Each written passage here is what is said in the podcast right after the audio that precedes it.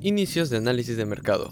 Mi nombre es Angelo Chan y este segmento viene gracias a eMoney Perú, la primera fintech peruana en unir empresarios con inversionistas.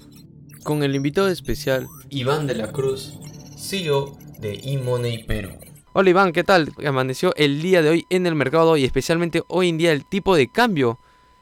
Hola Angelo, ¿qué tal? Buen día. Primero que nada, un saludo a todos tus oyentes. El día de hoy un poco poniendo en tanto sobre las cotizaciones respecto a las monedas de América Latina.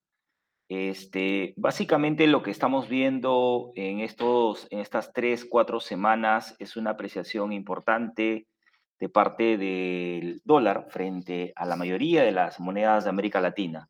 Este, estamos viendo apreciaciones que van pues desde un 5% hasta un 13% de una manera mucho más agresiva, ¿no? Como es el caso, por decir, en lo que va del mes en Colombia, el dólar se viene apreciando un 8.87%, en Chile un 6.71%, eh, frente al yuan chino se aprecia un 5.81% y eh, tomando como referencia el índice global del dólar index, avanza un 4.09%.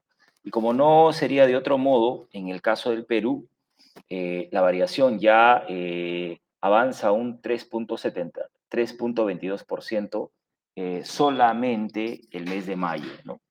Esto es un poco haciendo el, análisis y esto básicamente se debe la, la apreciación del, dólar a nivel mundial respecto al conflicto bélico pues que se está extendiendo en, el caso de Rusia, Ucrania, eh, el día viernes hemos conocido una postura mucho más fuerte de parte de los países del G7 que se están comprometiendo a dejar de importar este, petróleo de Rusia.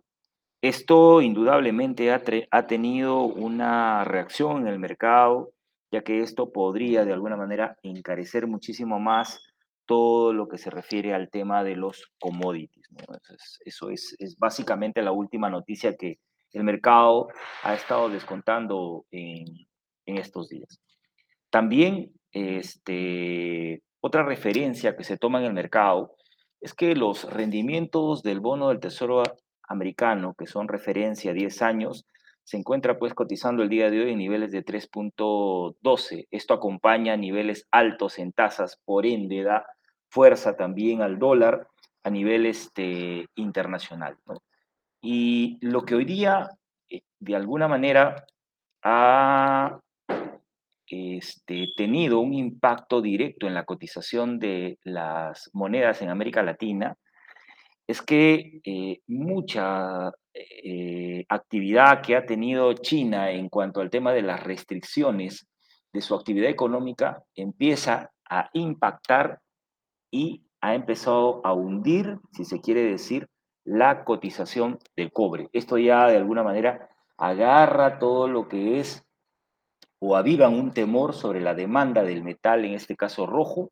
Es así que el día de hoy en la Bolsa de Londres se ha visto caer el cobre casi en niveles de 2.7% y muchas minas, entre ellas Quantum Minerals, Tech Resort, Southern Copper, Rio Tinto, BHP, eh, Freeport, han tenido variaciones pues negativas entre un 2 y un 4 hasta un 6%, ¿no? Y definitivamente el día de hoy el cobre se está desplomando y hace pues que, el dólar este, en apertura en el mercado local tenga una apreciación positiva si lo comparamos con eh, la semana pasada que cerró pues en 3.8160. En estos momentos el tipo de cambio está cotizando en 3.83. Perfecto, Iván. Muchísimas gracias por esta información sobre el tipo de, de cambio hoy en día y también sobre, bueno, los acontecimientos, los factores que influyen en esta misma, también sobre los commodities. bien, Iván, quería hacerte una, una consultita más sobre lo que corresponde al tipo de cambio. Como podemos notar, notamos en estas transcurso de las semanas, bueno, en los anteriores meses podíamos notar mayor volatilidad. En estas semanas podemos, por estas situaciones, podemos encontrar diversas apreciaciones. Sin embargo, queda un, una posibilidad, aunque sea mínima, de que haya una situación, una circunstancia que provoque la depreciación del dólar que vuelva a disminuir? Eh, nosotros apostamos que sí.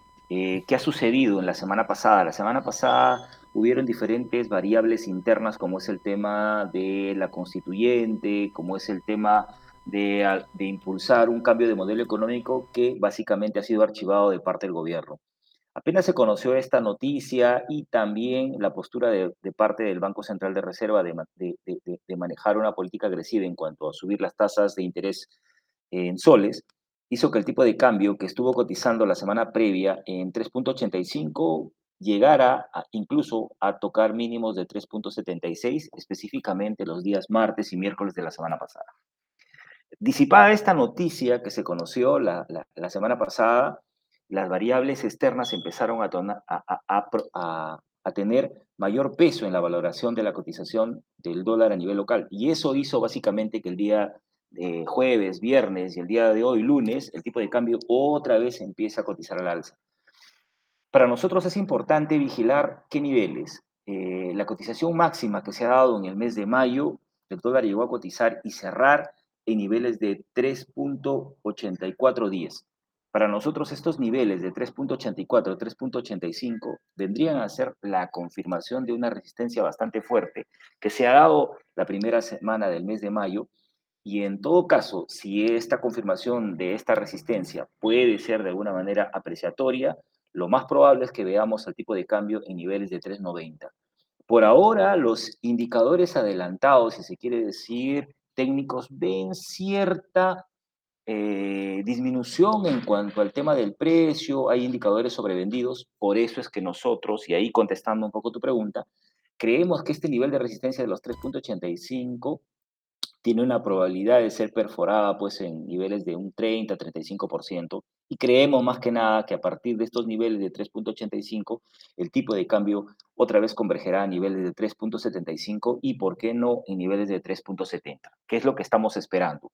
Estamos esperando a partir de la quincena del mes de mayo cuando se empiezan a producir posiblemente algunos vencimientos de parte de derivados del Banco Central de Reserva, estos favorezcan a que el tipo de cambio se deprecie a nivel local y también vemos algunas reacciones que puede tener el mercado de renta variable, lo cual esto también podría empujar a que el tipo de cambio eh, deje de ser el activo refugio y empiece de alguna manera una corrección que ya el mercado espera. El mercado espera en los, en los siguientes días una subida de, los precios del bono, eh, porque ya está relativamente bastante golpeado, y también espera una subida en el mercado de renta variable, en el Nasdaq, en el S&P, en el Dow Jones, y eso, por ende, traería una correlación, si se quiere decir, inversa en contra del dólar a nivel eh, internacional, que básicamente hoy en día esos son los fundamentos que están pesando en el mercado de Perú, fundamentos externos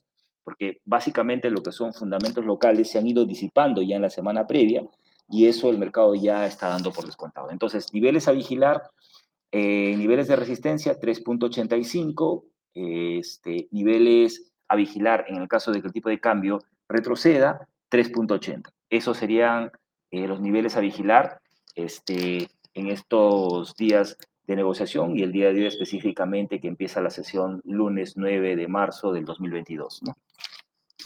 Perfecto, Iván. Muchísimas gracias por toda esta información.